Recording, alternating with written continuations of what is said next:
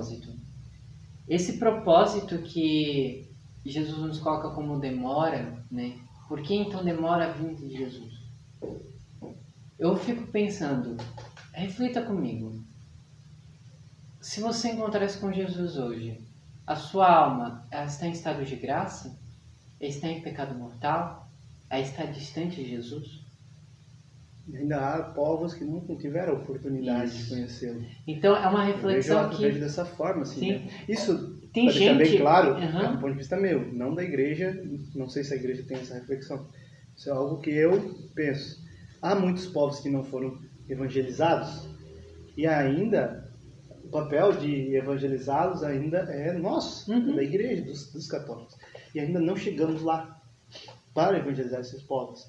E ainda há pessoas, é, multidões que não foram, não se encontraram com a verdade. Uhum. E, e, hoje a verdade é escondida, a verdade do evangelho é escondida. Então, Deus quer que todos a, sejam revelados a todos a verdade. E aí sim eu acredito que estaria chegar no fim dos tempos, onde todos tiveram oportunidade. Culturalmente, porque a fé é passada, a fé é tradição, ela chega, Sim. né? Por exemplo, no Brasil hoje nós temos fé porque os jesuítas vieram para o Brasil, uhum. evangelizaram os índios, evangelizaram o Brasil, trouxeram a fé, fundaram a cidade de São Paulo, fundaram as, as escolas no Brasil, fundaram as igrejas no Brasil, fizeram as primeiras missas e trouxeram a fé para o Brasil. E isso fez com que hoje eu e você pudéssemos dizer católicos.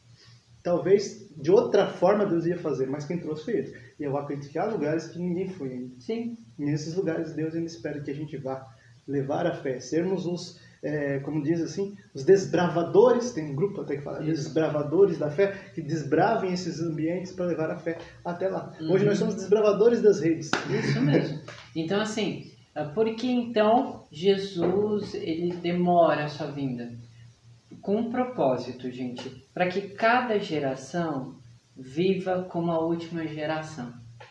Entende? Então, a sua geração hoje, a juventude que a gente acompanha, né, possa ser a última geração que pode conhecer a Jesus, sabe? Então que possamos esperar em Jesus, esperar, viver essa graça de se preparar para a morte. Aleluia. Entende? Próximo, Só, tá, já acabou essa pauta? Já, já estamos terminando. Essa pauta é grande, essa pauta é meu, fim dos tempos. É, é muito tempo, é muitas coisas. Então que possamos buscar a todo momento oportunizar esse tempo que está demorando para Jesus voltar para um tempo de conversão. Uma coisa que eu te falo, o tempo de conversão não é o tempo da quaresma, tá? É um tempo de reflexão de conversão, só que a nossa conversão é diária.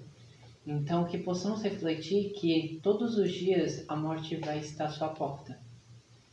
Todos os como dias. ladrão. Como Jesus ladrão. fala como ladrão, esteja preparado. Isso. E estamos preparados, é, procurando viver a fé em Deus. Isso mesmo. Então, uma coisa que eu te falo, se você está em pecado mortal, meu filho, se converta em nome de Jesus. Vá buscar a confissão urgentemente. Pelo menos que você possa ir receber a Santa Eucaristia, sabe?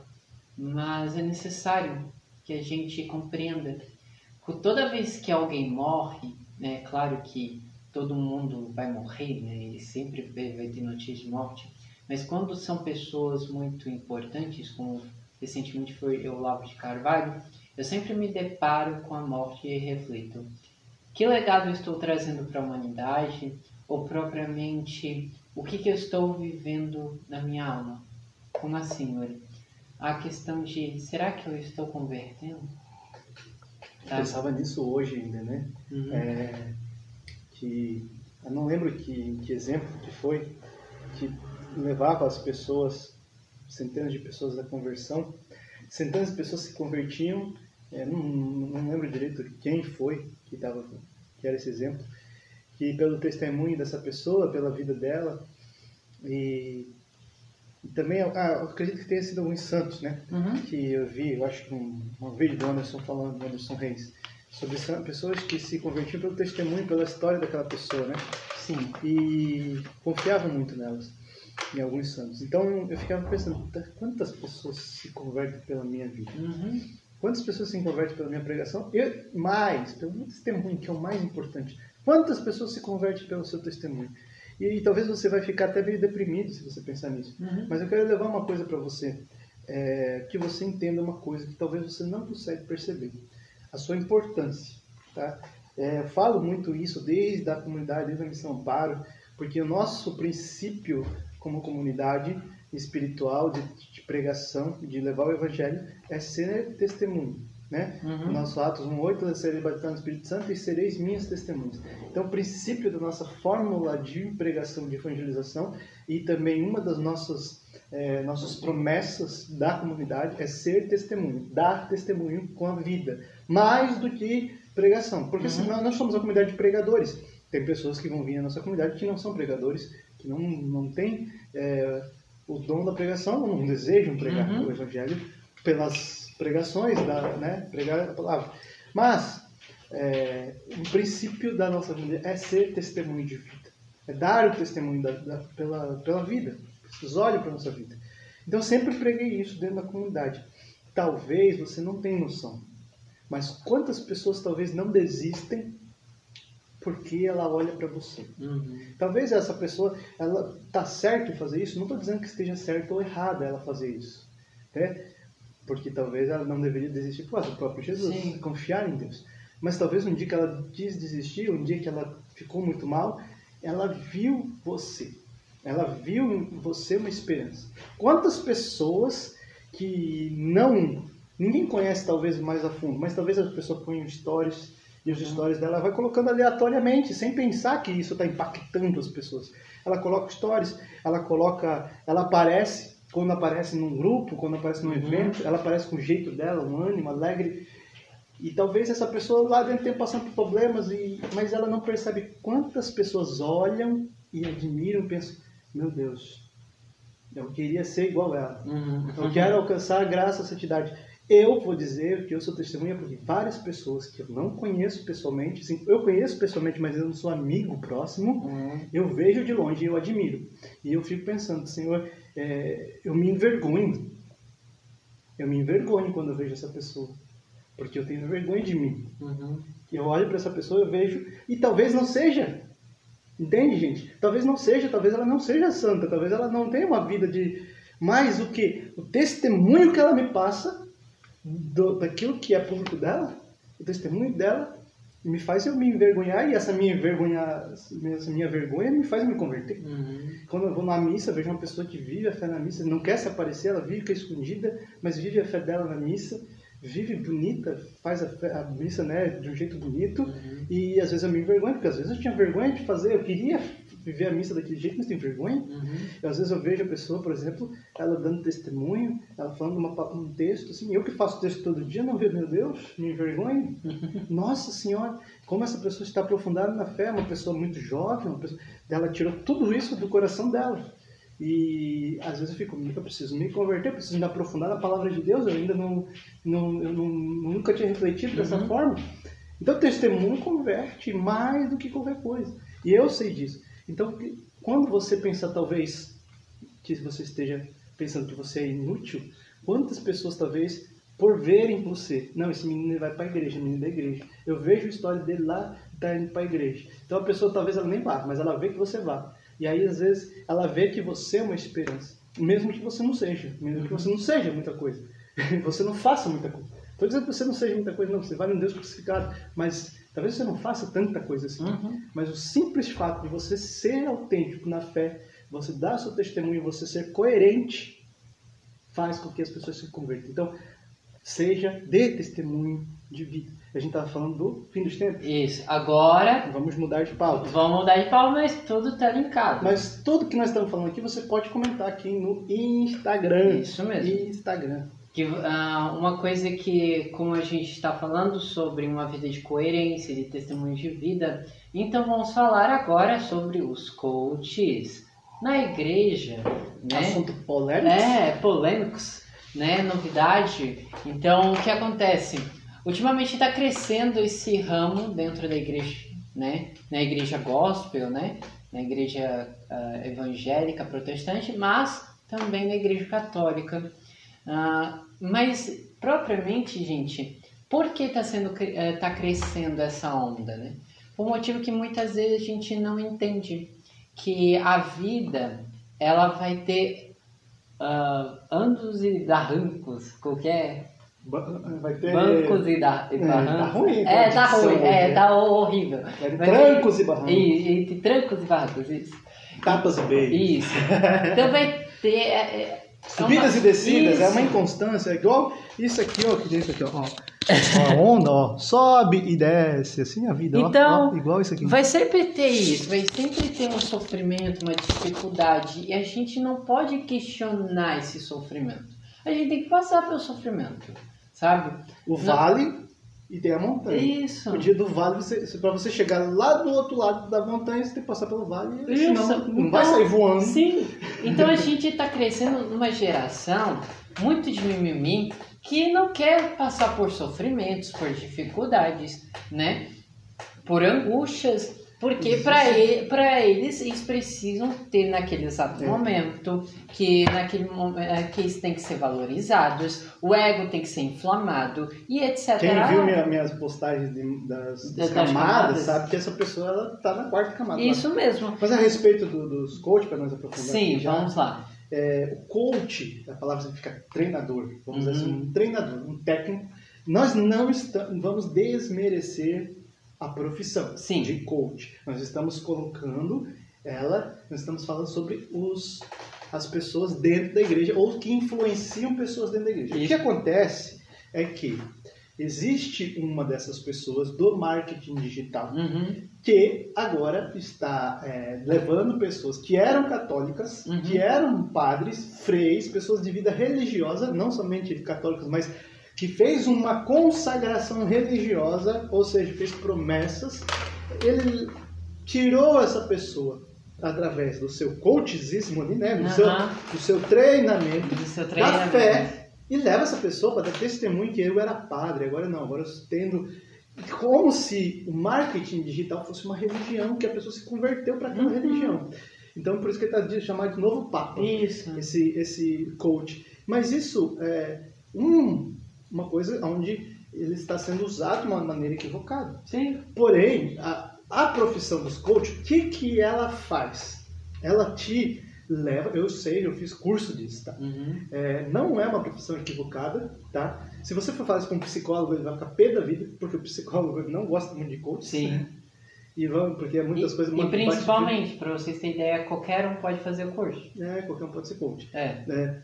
Às vezes pessoa precisa enfiar nela mesma. Então, o coach, ele vai ver uma área da sua vida que você tenha um projeto, uma meta, e ele vai colocar para você é, um caminho para você chegar nessa meta. Uhum. né? Então vamos dizer assim, você quer é, evoluir profissionalmente. Vamos Uhum. dizer assim, você quer a partir de agora você está tendo uma renda de 1.500, você quer ter uma renda de 10 mil. Vamos dar um exemplo Isso assim. mesmo. Então o coach fala, quanto tempo vai levar para você atingir essa meta? Né? Tá, vai pegar tudo que você tem de atributo hoje, como você, o que está te atrapalhando para você chegar nessa meta, o que você tem que aprimorar para chegar nessa meta e quanto tempo você tem para chegar nessa meta. Então ele vai fazer esse caminho e vai fazer você ralar. Então você, a partir de agora, tudo que tem te atrapalhando você tem que eliminar da sua vida e tudo que você não tem, que você precisa aprimorar, você tem que adicionar na sua vida. E aí você que vai se virar. Né? O coach ele só vai fazer para você o caminho. Isso mesmo. Quem vai fazer as coisas é você. É você. Então você vai ter que ralar. Então, coach é tipo um treinador mesmo. O treinador ele vai fazer o quê? O que um treinador faz no esporte? O treinador vai ver você, as suas deficiências e as suas qualidades. Uhum. Então ele vai pegar suas deficiências, muitas vezes ele vai ver que você tem uma qualidade que pode suprir aquela deficiência, aquela necessidade, e vai trabalhar nessa qualidade, na sua qualidade para suprir a sua deficiência Sim. né? Para que um jogador de futebol ele não tem ainda não, não tem um atributo ainda que é muito bom, então ele vai treinar esse atributo para que ele seja melhor no outro que ele já tem. Então Uhum. ele vai, o treinador vai ver o que tu não tem e vai colocar o que você tem. Esse é o coach. Ele faz isso. E aí ele vai acompanhar você. Olha, já atingi tantos por cento da meta, atingi tantos por cento da meta e ele vai te ajudando a alcançar essa meta. E dessa forma, existem várias práticas, vários meios para chegar a isso, tá? Isso não é assim uma maneira mágica, então qualquer um podia fazer. Sim. Olha, eu vou lá ver tuas deficiências. Não, ele ele faz todo, tem todo um, um caminho ali, um estudo Uhum. que ele vai fazer com você para te levar a isso. Existe coach de tudo. De, De tudo. tudo que tu imaginar. Então você quer emagrecer, tem coach de emagrecimento. Isso. Você quer ficar rico, tem coach de ficar rico. Você quer é, arrumar uma mulher, tem coach para arrumar uma mulher. Isso você mesmo. quer, é, sei lá, qualquer- hoje eu vi um coach Hum. que ensina a pessoa a fazer cocô fora de casa. Ai, que coisa. Então tem gente que não caga fora de casa. É. Toda- tem gente que não faz, né? Tem só, e tem um coach para te ajudar a cagar fora de casa. Acredita nisso, gente. Então tem coach para tudo. Então, só que agora veio o coach, né? Que é o mais procurado, que é o coach da realização pessoal. Isso. Esse é o mais procurado e o mais preocupante. Uhum. Porque dentro da realização pessoal existe a sua realização espiritual. E aí que está o problema. Você confundir as coisas. Uma realização pessoal sua, ou seja, eu ter um bom relacionamento na minha família, eu ser um bom marido, eu ter um bom casamento, eu ter um bom emprego e eu ter a vida redondinha. Né? Uhum. Eu posso ter a minha vida redondinha, meus amigos. Não estou dizendo que não. Você pode estar com uma vida financeira tranquila, ter uma esposa maravilhosa, ter os seus filhos bem criados, ter as suas coisas, trabalhar e pagar suas contas e ter uma vida Uhum. redondinha. Isso mesmo. É uma vida redondinha. Vai ter dificuldade, porque um dia a sua esposa vai estar triste, um dia os seus filhos vão ir mal na escola, um dia o seu carro vai furar o pneu, um dia o seu chefe vai chegar atrasado no trabalho, você vai chegar atrasado no trabalho, seu chefe vai. Vai ter as dificuldades ali, as lombadas da vida. Mas ela pode estar redondinha. E quem disse que eu preciso de um. De um, de um né? Que eu não estou realizado nisso. Porque a gente busca uma realização imaginária muito Uhum. grande. Bota uma meta muito grande. Enquanto a nossa meta podia ser ter a vida redondinha ali. Então, ah, existem esses coaches que vão ajudar você a ter essa vida redondinha. Só que esse é um salto bungee jump. Mas é. então vão ensinar você a coisas que quem tinha que ensinar é o seu pai e sua mãe. Por exemplo, dentro de um matrimônio, você vai seguir um exemplo daqueles que foram exemplos para você. Se o seu pai e sua mãe foram um mau exemplo, você pode estar repugnar isso e procurar um casal, uma pessoa que seja bom exemplo, você pode aderir àquilo e ser um mau exemplo dentro da sua casa. Uhum. Então aí o coach vai te ensinar a ser um bom marido, a ser uma boa esposa, sendo que, que a pessoa da esposa nunca vai ser igual. A Verdade? pessoa do marido nunca vai ser igual. E eu acho que já confunde as coisas. E há o grande problema de trazer o evangelho para o coach. Pregar o evangelho de uma maneira de um coach. Dez passos para prosperidade. Dez passos para a vida, para o matrimônio na, na graça. Dez passos. Cara, se fosse dez passos, eu seguir os dez passos, acabou. A vida não é tão simples É? assim. Não existe dez passos. Pode dar certo? Pode, mas pode dar A errado. vida é É imprevisível. imprevisível. Você vai contar com coisa, pode acontecer o quê? Você está vivendo tudo mal. A mãe da sua esposa morreu. E aí? Aí ela entra numa tristeza, numa depressão, e você não contava com isso. E agora você vai ter que, meu Deus, meu Isso. casamento foi pelo brejo. Não, cara, era um imprevisto no meio do caminho. Agora você tem que ser homem, ser esposo, amar a sua esposa enquanto ela está naquilo. E aí é, é, faz parte do teu desenvolvimento humano, não é uma parte que 10 passos vão resolver. Então existe. Que. Aí está o perigo aí que eu caio lindo, aí que vem as consequências, eu Isso. vou indo. Porque o Agora é o negócio dessa é, pegada. porque tem, tem o Sim. perigo, o perigo de que você acredite que cumprindo aqueles 10 passos, sua vida vai ser um sonho de verão, um mar de rosas. Cumprindo os 10 passos, É as a, 10 coisas para isso. é a famosa família de margarina. Não existe. gente. Não café, existe. 10 passos para um café. Cada um tem um É. gosto do café. Mas enfim, nós precisamos compreender que ah, o coach ele é uma profissão, beleza, ok, fechou. Só que ela não pode ser colocada dentro da vida religiosa, tá? Nós precisamos compreender que tem muita gente dentro de pregação, dentro de ministérios, muita gente que dentro do sacerdócio, da vida religiosa, está sendo levado por essa corrente, essa onda de coach e está destruindo com a verdade.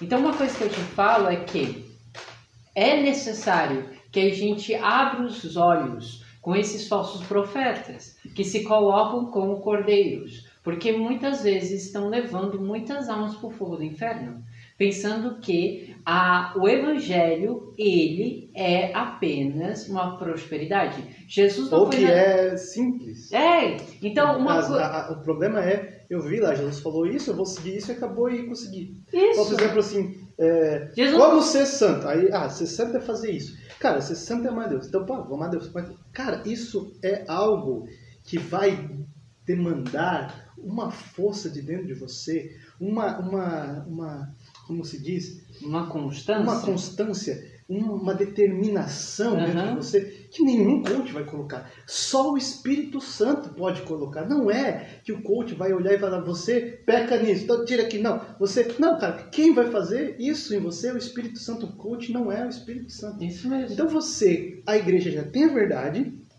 a igreja já há santos, quantos santos, aí que tá, quantos santos viveram as suas vidas, e aí a gente olha para a vida dos santos e vê como um caminho da espiritualidade até o céu. Uhum. Então, mas as vidas deles foram diferentes, então a gente vai achar que Deus faz de um jeito só para ser santo. Deus não usa um jeito só para ser santo. Não. Tanto que ah, os doutores da igreja, cada um mostra um caminho de santidade diferente. Totalmente. Existe as São moradas, existe São Tomás, existe a, a subida do castelo, a subida do Monte, Monte Carmelo, Carmelo. existe a pequena via de Santa. Teresinha. São caminhos que cada caminho mostra, tem coisas em comum, porque o evangelho é um só, Isso. mas são caminhos de santidade. Então, uma pessoa com uma alma muito poderosa, muito forte, muito disponível, muito determinada e muito talvez já preparada por Deus para Uhum. ser gigante Sim. na fé, como Teresa d'Ávila, Uhum. como João da Cruz, gigantes na fé, como Pedro e Paulo, pessoas que tiveram essa capacidade de ser santo de um jeito pelo martírio, através de, de, de uma vida de espiritualidade, de mística. Teve outros que nunca tiveram nada de mística, Sim. não, não tiveram uma vida assim. Uma Santa Teresinha do Menino Jesus viveu uma vida simples e pequena e escolheu ser santa, decidiu ser santa, percebeu que poderia ser santa e não só uma pequena santa, mas Uhum. uma grande santa, e não pela metade, mas em tudo, Uhum. nas coisas mais minúsculas. Então, cara, que como posso dizer que para ser santo é só fazer isso aqui? É uma pra regra. Você, uma regra. Não, faz isso aqui que você vai ser santo. Eu posso não conseguir fazer isso aqui, ou eu posso fazer isso aqui tão fácil que para mim não tem mérito nenhum fazer Sim. isso aqui. Por exemplo, uma freira vive num convento. Então a freira ela faz jejum toda quarta e quinta. A freira ela não peca pela gula, porque ela só come o que pode comer. Aham. Ela faz a oração, todas as orações, de manhã, de tarde, de noite, faz oração. Da, e ela vive a vida dela consagrada a Deus, ela se doa. Uhum. Mas ela pode não ser santa. Enquanto eu não tenho essas coisas, ela faz aquilo tudo com facilidade. Mas para mim fazer todas essas coisas é uma dificuldade terrível. Porque não é não porque eu não sou obrigado, Mas, Mas porque- não é chamado. porque eu não consigo ter, não consigo fazer isso tão fácil quanto Sim. ela. Mas quando eu faço, eu faço porque eu amo a Deus e eu venço a minha preguiça, o meu comodismo, eu venço a mim. Então, para mim, o mérito é muito maior. Não estou dizendo que para mim, no fato eu de verdade, mas o mérito é muito maior para na mesma coisa. Né? Na, na mesma coisa, para um não é mérito, para outro é. Sim. Por quê? Porque para essa não estou dizendo que nós precisamos dos méritos para ir para o céu, gente. Não é, não é que assim você precisa do mérito, mas assim o mérito te torna santo. Uhum. Vai te trazer uma, aumentar a tua espiritualidade. Você vai alcançar uma espiritualidade porque você está fazendo aquilo por amor. Vai aumentar a tua capacidade de amar a Deus. Então você se torna mais santo. O mérito pode levar ao céu, claro. Mas assim, nós somos salvos por, pelo mérito de Jesus, né? Na cruz. Isso mesmo. Agora, é, o coach ele quer simplificar as coisas. Então eu vou dizer ó, cinco passos para ser santo.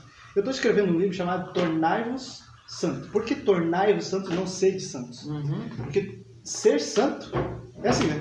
Pô, seja feio, já sou. Seja bonito, vou, me maquei, me arrumo, corto o cabelo, faço cabelo. fico bonito. Sede, é, né? Sede tal coisa, você vai lá e faz. Sim. Santo você se torna. Você não é, você vai se tornando. Tornai-vos santos. É um caminho. Demanda esse caminho. Então, tornai-vos santos. Lá no- eu vou falar o que é pecado, o que não é pecado, por que, o pecado é pecado, por que, não é pecado não é pecado, é, como, quais as formas para eu ser santo. Mas a pessoa que vai ler isso não vai dizer, ah, é, aqui o segredo. Vou ler e vou ser santo. Então, se fosse assim, quantos livros de espiritualidade tem? Caminho de perfeição. Sim. Vida, vida tem outro, como é é? Livro da vida. Livro da vida. Caminho de perfeição. Pô, vou ler, vou fazer você santo. Sim. Mas eu- talvez eu não consiga. Mas eu vou ler História de uma Alma. Então, pequena talvez eu consiga. Santa Teresinha diz, eu não tenho uma alma como um pássaro, uma águia que voa, mas eu sou um pequeno passarinho. Uhum. Mas um pequeno passarinho pode voar também. Isso mesmo. Então, eu tenho que entender como é o meu chamado à santidade, que não é igual ao do Yuri. Eu nunca conseguiria viver a vida do Yuri, de jeito nenhum eu viveria a vida do Yuri. E o Yuri nunca ia conseguir viver a minha vida. Nós não somos a mesma pessoa, então o coach que ia funcionar para o Yuri não funciona. Não iria funcionar. Não ia. Então, e por isso que há esse problema. Ah, mas o coach ele vai analisar você individualmente, blá blá blá. Mas o evangelho, gente, não é assim. Não é assim. O evangelho, o coach não consegue ver tua alma. O coach não consegue ver teu espírito. Ele não sabe o que está lá dentro do teu coração. Por mais que ele fosse um padre muito espiritualizado, se ele fosse, já não ia ser coach. Né? É verdade. Por mais que fosse a pessoa que entendesse tudo de espiritualidade, ele não ia conseguir entregar lá dentro do teu coração e ver que há uma travezinha pequenininha que aquela travezinha impede uma coisa gigante de acontecer e que aquela travezinha você não consegue ver também, mas ela está lá. Que atrapalha a sua vida. Que né? atrapalha a sua vida. E só o Espírito Santo sabe. Só o Espírito Santo sabe qual é a tua concupiscência, Uhum. qual é a tua dificuldade. Só Deus sabe. Talvez você não consiga identificar. Como que uma pessoa pode identificar? Então aí está a desgraça. Quando eu acho que existe uma coisa, um caminho sólido para eu ir. É caminhar na escuridão. A fé é caminhar na escuridão. Uhum. É dar passos e Deus coloca o chão. Então eu tenho que acreditar, saber que não é assim tão simples. Aí esse rapaz, coach, agora vai levar você é, para sair da fé por causa de dinheiro, como a gente está Sim. como de antes. Marketing digital, eu fugi disso porque começa a crescer o olho para ganância. Uhum. Então essa pessoa, pô, eu era um frei com voto de pobreza, não era? Isso, voto de Voto de pobreza, pobreza, ou voto seja, de castidade. De castidade e pobreza. E aí o, o Marçal, falei o nome, que Jesus abençoe, converta, abençoe, cure, salve, sa- certifique. e o safadão vire santão. É. Amém? Esse cara foi lá e converteu ele pelo coachismo dele para o marketing digital como se fosse uma religião e agora ele ganha dinheiro, tem uma vida feliz, que é uma vida de mentira. Um dia esse cara, todos os que fugiram da fé, por causa de coaches e de vida financeira e prosperidade através do marketing digital, através disso, através Uhum. daquilo, todos eles um dia vão cair em si. Como o filho pródigo, talvez volte para casa ou talvez fique como Judas no meio do caminho Isso mesmo. triste. Mas um dia eles vão cair em si e ver essa felicidade é passageira. Só para vocês compreenderem a situação, ah, um frei franciscano, ele conheceu o trabalho ah, desse coach e hoje que começou a conversar, né? E disso ele fez pedido ao Vaticano porque ele percebeu que ele queria ser livre, porque ele não se, ele se sentia preso. Então ele largou o voto da castidade, largou o voto da pobreza. Ah, este coach levou uma, uma mudança de teoria sobre o ensinamento de pobreza de São Francisco de Assis, totalmente diferente do ensinamento de São Francisco e propriamente aquilo que a igreja nos, nos ensina. Tá? Só para deixar claro, esse coach, ele também é pastor, tá bom? Então levou uma consciência de teologia da prosperidade. Ele largou, ah, ele era frei, né? Largou a, a vida de frei, está casado, tá? Ah, e também está ganhando dinheiro, porque não quis viver a pobreza que ele tinha vivido dentro do E, chamado com- dele. e não só ganhando, mas apegado, Isso. como se o dinheiro fosse o Deus. E ainda ficou falando, ah, eu sou livre. Gente, que liberdade é essa? Então, preso, tá preso. Tá preso, tá? Ao dinheiro. Ao dinheiro, à escravidão, eh, de todo o apego excessivo. É aquilo que a gente falava antes, né? Esse, eh, essa ganância, esse desejo de soberba elevado. E é isso que o coach muitas vezes leva. Essa soberba, essa prepotência. Entende? Se você perceber, muitas vezes esse, esse coach vai te levar a um, a um caminho de motivacional que você vai esquecer propriamente das cruzes que vai, se, eh, vai aparecer na tua vida. E onde que você vai querer sempre colocar como eu sou o centro. Eu posso, eu conquisto, eu, com, eu dou cara a tapa. Só que esqueceu. E você vai tirar a glória de Deus. É, tu vai tirar a glória de Deus. Você vai hum. propriamente esquecer de Jesus. Porque você está sendo colocado como centro da tua vida. Você pensa que você é o dono da parada. Entende? Daí uma coisa vai, vai acontecer, você vai quebrar a cara, vai cair do cavalo, como o pau cair do cavalo. Porque você vai aprender na marra. Vai aprender na marra como que é ser dependente de Jesus. Exatamente. Entende? Então a teologia da prosperidade quebra totalmente com os princípios cristãos, com os princípios católicos, não faz o próprio evangelho. Isso. Ele é totalmente desvirtuoso. Então nós precisamos começar a ter uma conduta coerente. Eu quero só comentar porque é, a, a, a igreja não diz que a prosperidade é errado. Isso. Prosperidade é bom. O que é prosperidade? É avançar. Então, uma prosperidade espiritual é eu tinha uma espiritualidade fraca, ela foi se fortalecendo, uhum. ela foi se aumentando. Uma espiritualidade firme em Deus. Sim. Eu tinha uma vida financeira é, desregrada e agora tenho uma vida financeira que não quer dizer que eu seja rico, mas organizada. Uhum. A igreja, ó, santos são pessoas organizadas, tá bom? Então assim, disciplinadas. Então, é importante a disciplina financeira também para a santidade. Isso Por ser uma pessoa indisciplinada na vida financeira, você pode ser indisciplinado no resto, tudo, principalmente na vida de oração, na vida. Eu sei disso porque eu sou extremamente indisciplinado e eu apanho todo dia da vida por ser indisciplinado. Então, então eu estou dando a cara, tá falando a verdade, uhum. sendo sincero. Então, a igreja é a favor que você tenha a prosperidade na sua disciplina financeira. Entendeu? Eu sim, não estou dizendo que você vai ser rico, mas estou dizendo que você vai ser organizado. E se você for rico, Deus seja louvado. É. Porque a tua profissão é o teu trabalho. Você, lá, né, você não roubou ninguém, não, não ganhou de maneira ilícita, louvado seja Deus. É como eu falava, né? É. Eu vim pro meu trabalho na segunda-feira porque eu não ganhei na Mega Sena. É. Vou ter que trabalhar. É, vai ter que Mas, assim, trabalhar. Mas assim, é segunda-feira também. Isso mesmo. O que eu estava dizendo mesmo? Agora, o que é a teologia da prosperidade é uma ideia de que Deus te deve algo uhum. e esse algo é material. Então, próprio, por que, que eu falo isso com propriedade? Dois motivos. Primeiro, que eu trabalhava numa, é, numa uma imobiliária, trabalhava numa imobiliária, nessa imobiliária, o dono da imobiliária, meu chefe, ele é, participava numa igreja que era tomada pela teologia da prosperidade. O foco da igreja era gerar dinheiro para a igreja uhum. e gerar dinheiro para quem estava como fiel nessa uhum. igreja. E este meu amigo, né, é uma pessoa muito boa, né, sabe, uma pessoa muito boa. E ele criou essa, essa agência, né, essa, essa imobiliária, e estava dando muito fruto, graças a Deus, estava uhum. dando muito certo. Então ele via como se Deus estava promovendo a prosperidade dele, Sim. né? E aí o que acontece? Assim, não, porque eu vou lá. Então ele falava para mim sobre. A gente comentava sobre religião, porque eu era sou católico, na época já uhum. católico, muito firme. Ele, protestante dessa teoria, teologia da prosperidade.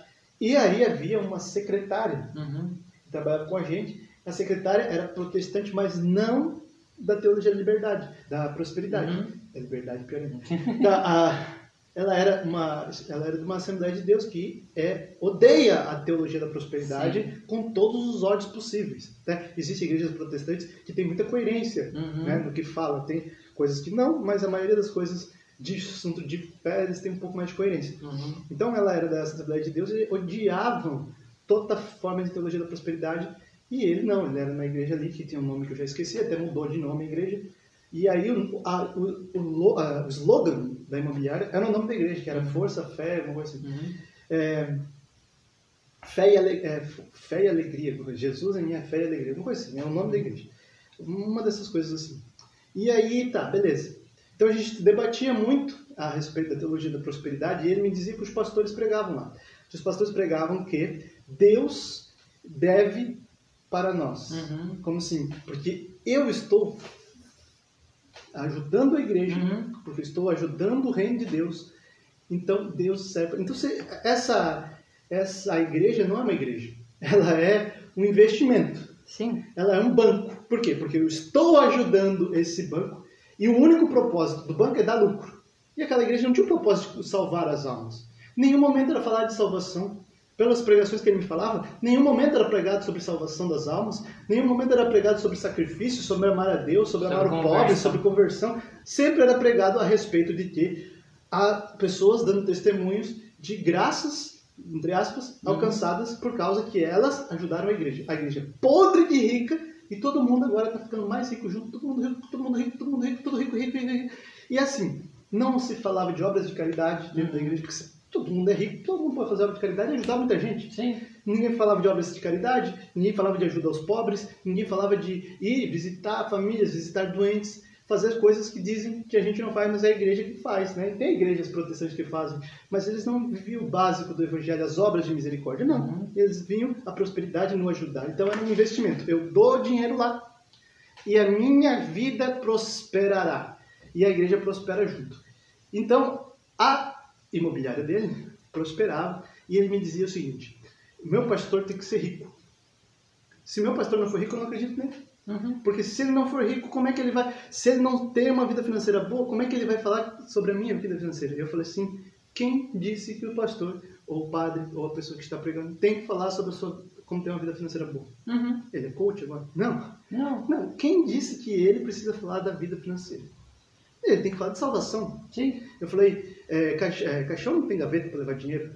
Uhum. Aí a menina começou a concordar comigo. Eu falei, quando você chegar diante de Deus, você não vai comprar a tua salvação no céu com dinheiro. Você vai poder entrar porque você quer entrar por causa de estar com Jesus lá dentro. É a mesma coisa que você quer visitar a sua mãe porque você tá, quer ficar lá com ela, porque uhum. você ama ela, você quer agradar ela.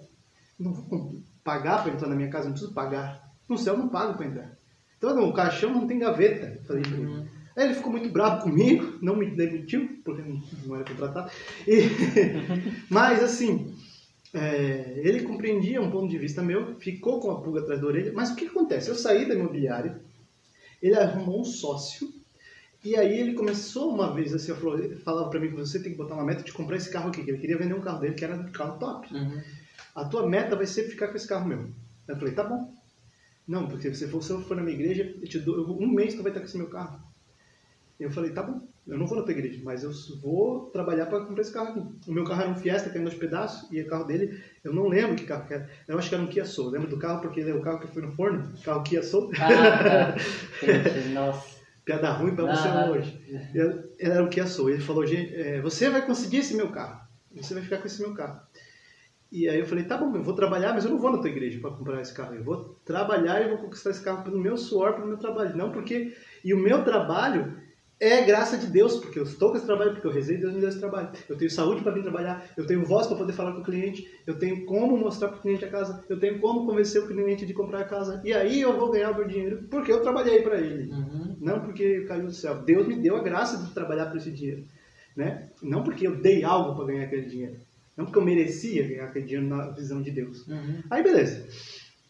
Aí ele falou, olha só como está prosperi, prosperi, prosperando, prosperando, sei lá, estava crescendo. A imobiliária, arrumei um sócio.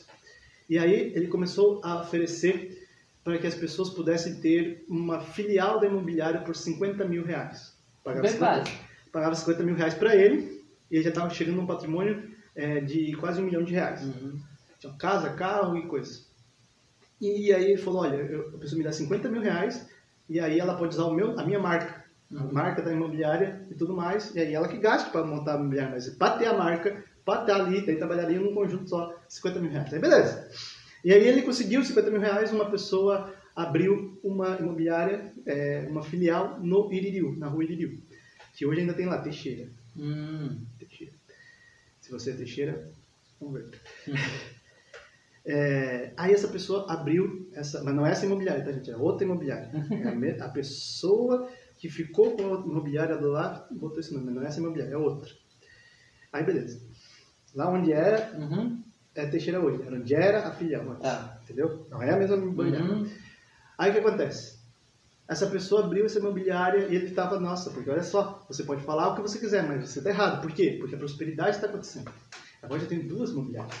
Eu tenho duas, é, duas, dois lugares. Eu posso atender o cliente lá, eu posso atender o cliente aqui. Está crescendo, ganhei o dinheiro que eu queria, paguei o que eu precisava pagar, uhum. comprei. Estou ficando cada vez mais rico e eu estou dando glória a Deus por causa disso. Eu falei, amém. Glória a Deus que você está prosperando. Não acho ruim fazer as coisas crescer. Eu trabalho nessa imobiliária, eu quero que ela cresça. Sim. E claro, tá, cresceu porque eu ajudei também, que eu vendi casa. Inclusive nessa casa aqui. Tá. Aí beleza, meus irmãos. Acontece que, passando um pouco do tempo, eu saí dessa imobiliária, é, porque a minha vida não começou a prosperar tanto quanto a dele. Porém, depois de um tempo, esse sócio deu um calote nele. Hum. Pegou todos, o, todos os clientes, pegou o dinheiro para ele, desmembrou-se dele, botou o nome da imobiliária, o próprio nome, pegou tudo que ele tinha, quebrou a imobiliária dele, ele faliu. Nossa. E eu falei, pô, mas o que aconteceu? Tu parou de pagar o dízimo? Eu, lá, se eu estivesse lá, eu ia perguntar assim, o que aconteceu, irmão? Parou de, parou de pagar o dízimo? Por que, que faliu? Isso aí é para você ver que vai acontecer com as pessoas mais boas e mais ruins que pode acontecer. Eu tenho um amigo que é uma pessoa maravilhosa, caiu um calote. Uhum. É uma pessoa de Deus, não é santo, né? mas quer viver uma vida de santidade. Uma pessoa de Deus, uma pessoa que se doa, uma pessoa se aberta. Caiu um calote. Uhum. Porque as coisas boas acontecem e pessoas ruins também. Todo mundo está debaixo do mesmo sol. Está 35 graus para todo mundo. Está chovendo para todo mundo também. Não é isso, Júlio? Isso mesmo. Então, não existe isso de que uma pessoa vai prosperar mais que a outra. Quantos ricos que estão hoje no mundo que são ateus, uhum. que promovem a desgraça? Uma das pessoas mais ricas do mundo promove aborto, promove tudo quanto é coisa de ruim. Então não existe isso. Deus é justo, né? Claro, mas a justiça de Deus não está ligada aos materiais. A justiça de Deus está ligada à salvação, né? Então a gente precisa entender isso. Claro que Deus abençoa a nossa vida mas ele nos dá conforme a perna. A carça conforme a perna. E daí a gente já chega no outro ponto. Vamos da, lá. Da, no, da outra pauta, né? O outro ponto da pauta. Que é a liberdade. Aleluia. Então estamos lá, falta 20 aqui, mas a gente continua gravando. Lá já foi 2 horas e 40 de programa. Hoje tá bom, hoje tá bom. Tá bom. Mas aqui você pode comentar também, convidar mais gente que vamos falar sobre liberdade. Ou é verdade agora? Ou a liberdade? Não, liberdade. Liberdade, tá. Quer falar? Então, gente, com isso que a gente tava falando do, desse, dessas coisas de coach dentro da igreja, muitas vezes a gente pensa que a gente pode fazer qualquer coisa. E não é bem assim. Toda, uh, tem que entender que a sua vida é sua responsabilidade, sabe? Então, se eu compreendo que eu sou responsável pela minha vida, eu sei do que pode acontecer e o que não pode. Tá? Eu sei dos meus critérios, eu tenho, como eu falava antes, nós temos o intelecto, nós sabemos o que é bom, o que é ruim, o que pode, o que não pode. Então, porque muitas vezes nós somos maquiados a uma palavra liberdade, só que na verdade libertinagem. Então a gente fica questionando certas coisas de várias regras, talvez. E onde que a gente pensa, eu sou livre, como propriamente aquele franciscano falava. Né? Só que a gente precisa compreender que não é bem assim. Esta liberdade é uma libertinagem, porque você está vivendo um paganismo uma imoralidade, você não tem, não está tendo um pouco de moral e nem de ética, você está vivendo de uma forma pagã e imoral de você pensar que pode tudo, você tem o poder nas suas mãos, só que você não tem poder nas suas mãos. Você pode, você tem uma liberdade no livre-arbítrio das suas decisões, mas tu é responsável das suas decisões. Você é livre para escolher a Deus. Isso. Então, portanto, que possamos compreender que essa liberdade que tanto o mundo prega é uma libertinagem, é um farisismo. Você pode colocar. É uma hipocrisia, é um fingimento, é uma máscara para não mostrar a realidade né? Então, como eu falava sobre a questão da bebida, sobre a questão das baladas, sobre a questão de uma sexualidade regrada, é tudo para maquiar algo dentro de você. Entende? Porque você quer se sentir preenchendo, quer se sentir preenchido cada vez mais.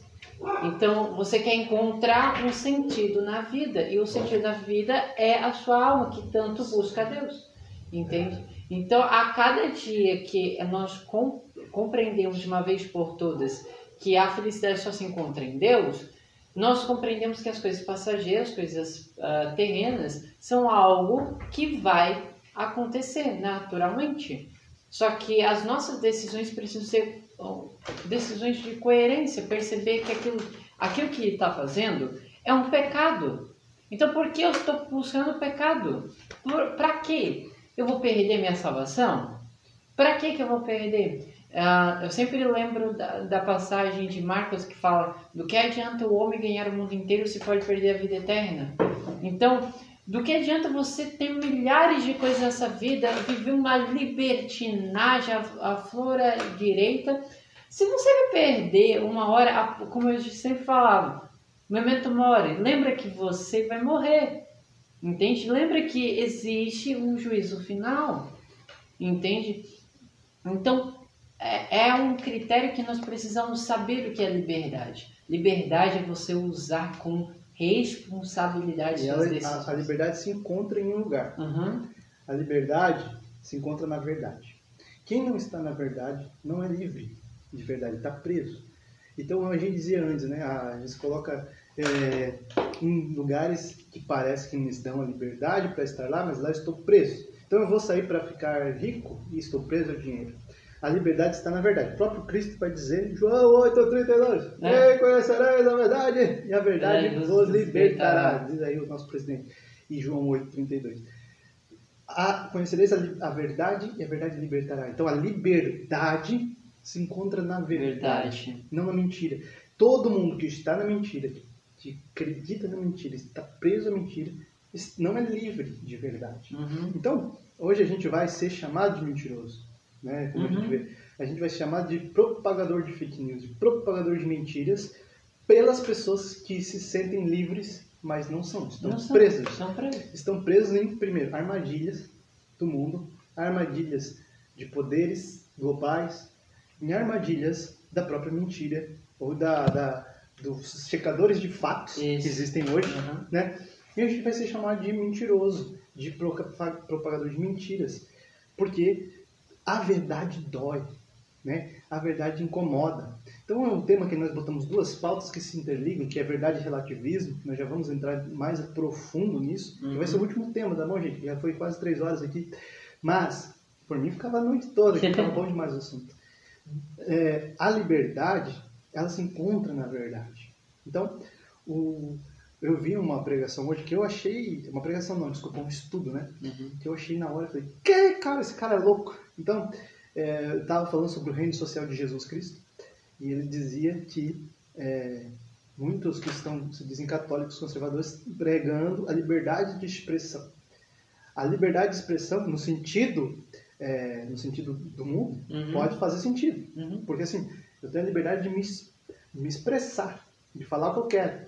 Mas quando eu falo mentiras, quando eu falo abobrinha, é, eu tenho a liberdade de mentir. Então eu não tenho liberdade de verdade. Estou preso, estou, não estou sendo livre. Só há liberdade na verdade. Então, assim, não defenda a liberdade de expressão. Estou dizendo, não.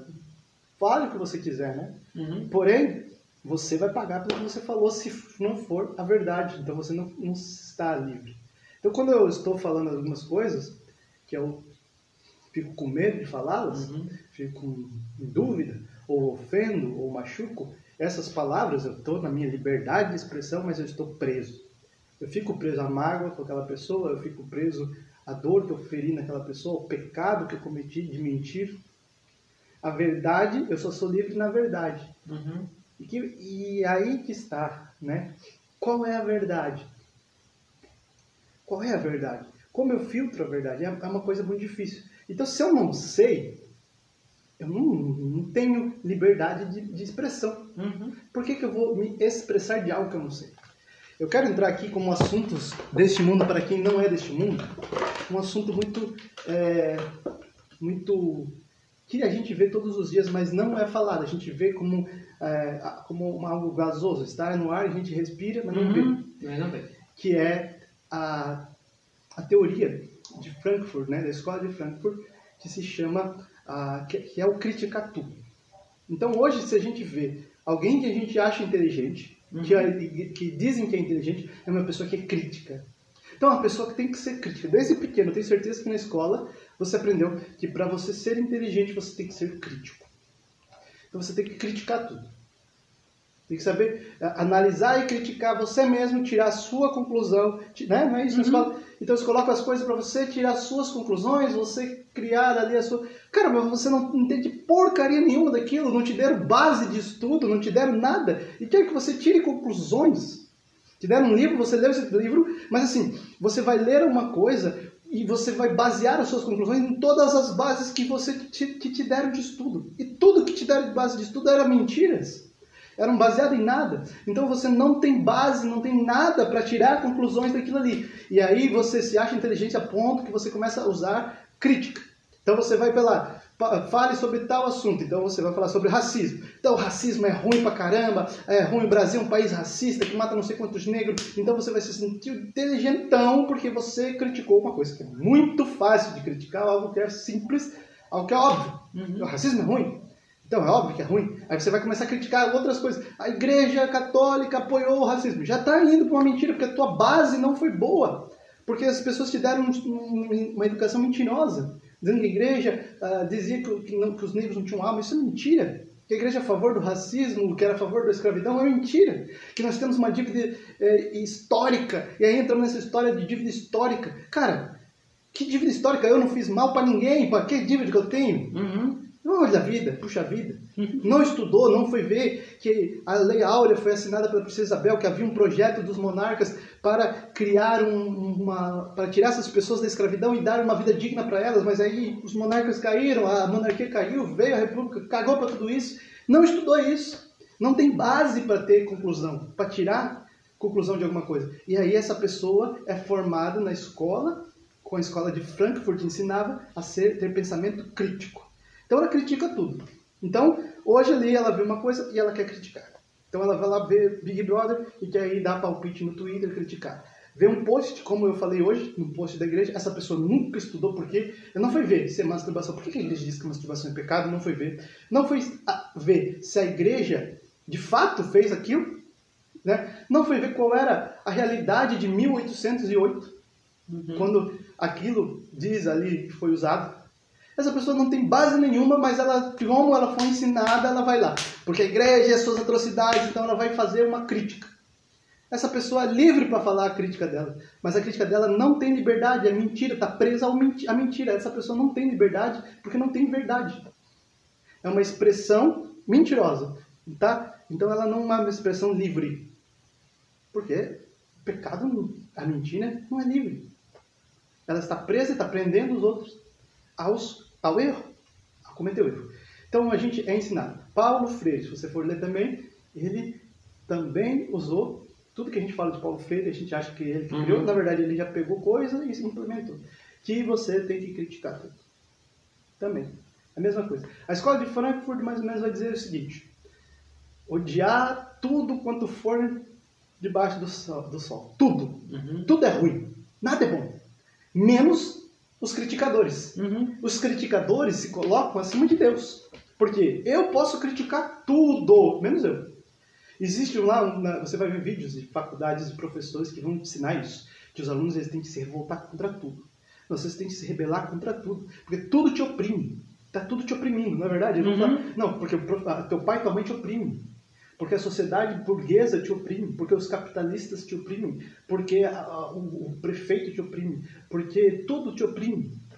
E até que esse professor, ele falou, ataquem tudo, mas ele esqueceu de falar que não era para atacar ele, até que Sim. entraram na sala, destruíram a sala dele, deram porrada nele também, porque ele se faz parte de tudo, ele não é Deus. É verdade. Então, essa, esse pensamento infiltrou-se, e eu sei muito bem o que eu estou falando, porque eu fui educado, tu também foi, uhum. você também foi a acreditar que o inteligente era quem criticava, mas que critica que não tem base nenhuma para criticar. Não tem base, não tem solidez, não estudou o assunto. E se faz uma crítica, não faz uma resolução do problema. Vem com resolução que não resolve o problema. Então, assim, eu acredito que alguém possa criticar algo desde que ela me mostre o caminho para resolver o problema. Então assim, ah, eu tô com isso aqui, isso aqui para mim, ó, eu acho que isso aí não vai resolver, não é bom. O que eu acho bom é isso aqui. Por que que isso resolve o problema? Por que, que isso, é, isso que você está vendo é um problema? Então, hoje, a família é um problema. A igreja é um problema. A fé é um problema. A justiça, as leis são um problema. Uhum. Então, aquilo que não é problema, virou problema. E as pessoas vão criticar. A família vão criticar. A verdade, a natureza. Isso. Então, tem verdades que são absolutas, não tem como. Né? Por exemplo, se homem é homem, mulher é mulher. Se a pessoa tem um desejo sexual por um homem, ela é um homem que deseja um homem. Sim. Se ela é uma mulher, deseja uma mulher, é uma mulher que deseja uma mulher. Se ela é uma mulher que se veste de homem, é uma mulher que se veste de homem. Eu, se ela quer fazer isso, o problema é dela. Não estou dizendo que agora você tem que, é, de, que acabar com essas pessoas, matar todo mundo. Não, mas é o problema dela. Ela que vai se resolver com Deus. E se eu fiz o meu papel de pregar, eu não quis ouvir, eu, quis, eu faço o meu papel de amar agora. Isso. E acabou. Meu papel é amar. Né? Amar e acabou. Agora, não é porque ela se veste de mulher que agora ela é mulher. A verdade continua sendo. Ela é homem.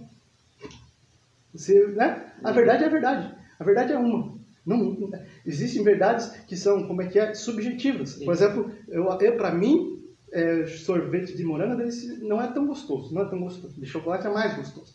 Pro Yuri pode ser não, verdade para ele é, o sorvete de moranga é mais gostoso que o chocolate. Uhum. É subjetivo. Eu gosto de vestir umas camisas de, de manga, né, que vai até que assim, que seja fresquinho. Eu já não, gosto de camisa social. Para mim, camisa social é mais bonita. Verdade subjetiva. Né? Pode ser a cultura de um país também. Né? Para o brasileiro, um, a gente tem a verdade, o certo é tomar banho todos os dias, porque nós temos um país que nos pede isso. Para os europeus, não, é um banho por semana. Pode ser que não seja certo, é. mas para eles é a verdade. É, estranho. É comum, é a cultura. né? Pode dizer. Um perfuminho. Um perfuminho, é. Então, a, o que é cultural é subjetivo, né? Pode, para mim, por isso que a gente fala que gosto não se discute, né? Uhum. Pode até discutir e convencer o Yuri de por que, que o morango é, não é tão gostoso quanto o chocolate. Sim. Com argumentos. Mas o gosto do, na boca do Yuri ainda vai dizer. Para ele, o sabor ainda é melhor. É a mesma questão que é o pessoal lá do Pará, é, a diferença do nosso açaí sorvete com açaí é, nós tomamos açaí sorvete, eles É. tomam açaí no salgado. no salgado. Cultural. Mas assim, ah, é biscoito ou bolacha? Isso. É cultural. Para mim, a verdade é biscoito. Para ele, a bolacha é subjetivo. Tanto faz. Agora, tem verdades objetivas. Se eu matei um inocente, a verdade é que eu sou errado. Uhum. Se eu matei uma criança, é verdade que eu está errado. Mas lá nos povos indígenas, matar para comer um ser humano não é errado. Matar uma criança, fazer orgia com criança, aquele povo que vinha em Israel, onde Deus mandou entrar e... Para eles, muitos deles não era errado. Sim. Para os astecas não era errado matar, tirar o coração, comer, ofertar do- das outras tribos. Por isso que as outras tribos pediram para o espanhol, mata tudo, não deixa nada. Uhum. Porque para eles não era errado. Então, essa verdade, por mais que para eles não seja errado, é errado. por mais que eles achem que é a liberdade daquele povo, não é. Tem coisas que não precisam existir, que não tem que existir. Tem culturas que elas que não é subjetivo, que é objetivo, é moral. Matar um ser humano inocente é imoral, É em imoral. qualquer jeito, em qualquer lugar. Incoerente. É incoerente, é, é objetivo. O homem se dizer que é mulher é, é incoerente. É o homem é o homem. Ele pode querer ser mulher, tratar como mulher, beleza, mas não vai deixar de ser. E outra coisa, isso é só um aspecto, como dizia antes, isso não tem que ser mais relevante da pessoa. Hoje em dia isso é levado como aquela pessoa é isso e o resto que se dane, ela não tem mais Sim. nada. Né? Então a gente tem que notar que a, a verdade ela não é relativa. Ou seja, não existem várias verdades, existem várias verdades subjetivas. Mas Uhum. objetivas, como isso que a gente está falando, como algo que é moral, ético, é uma só. E aonde eu encontro isso? Eu sei que a Igreja Católica, ela é o corpo de Cristo e ela nela se encontra a verdade na sua doutrina. Está aqui, a gente traz aqui para É. você. Nós estamos com a verdade? Não. A verdade está comigo? Não. Eu posso estar do lado da verdade porque eu posso estar do lado da igreja, mas ela pode não estar comigo porque eu posso me afastar dela. Né? Posso me abandonar, posso desistir dela. Mas assim, aqui está a verdade. Por quê? Porque Deus revelou ao homem aquilo que era a sua vontade, a sua verdade, através de quem? De Jesus Cristo e dos primeiros apóstolos. Ali foi o tempo da revelação e depois disso a igreja passou séculos estudando a revelação para entender e mastigar para nós o bom, o ruim, o certo e errado, o que deve e o que não deve. o que é verdade e o que não é.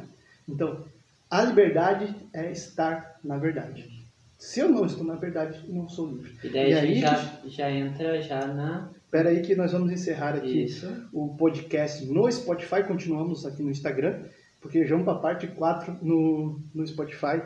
Então, você que está no Spotify, vá para a parte 4 agora, viu?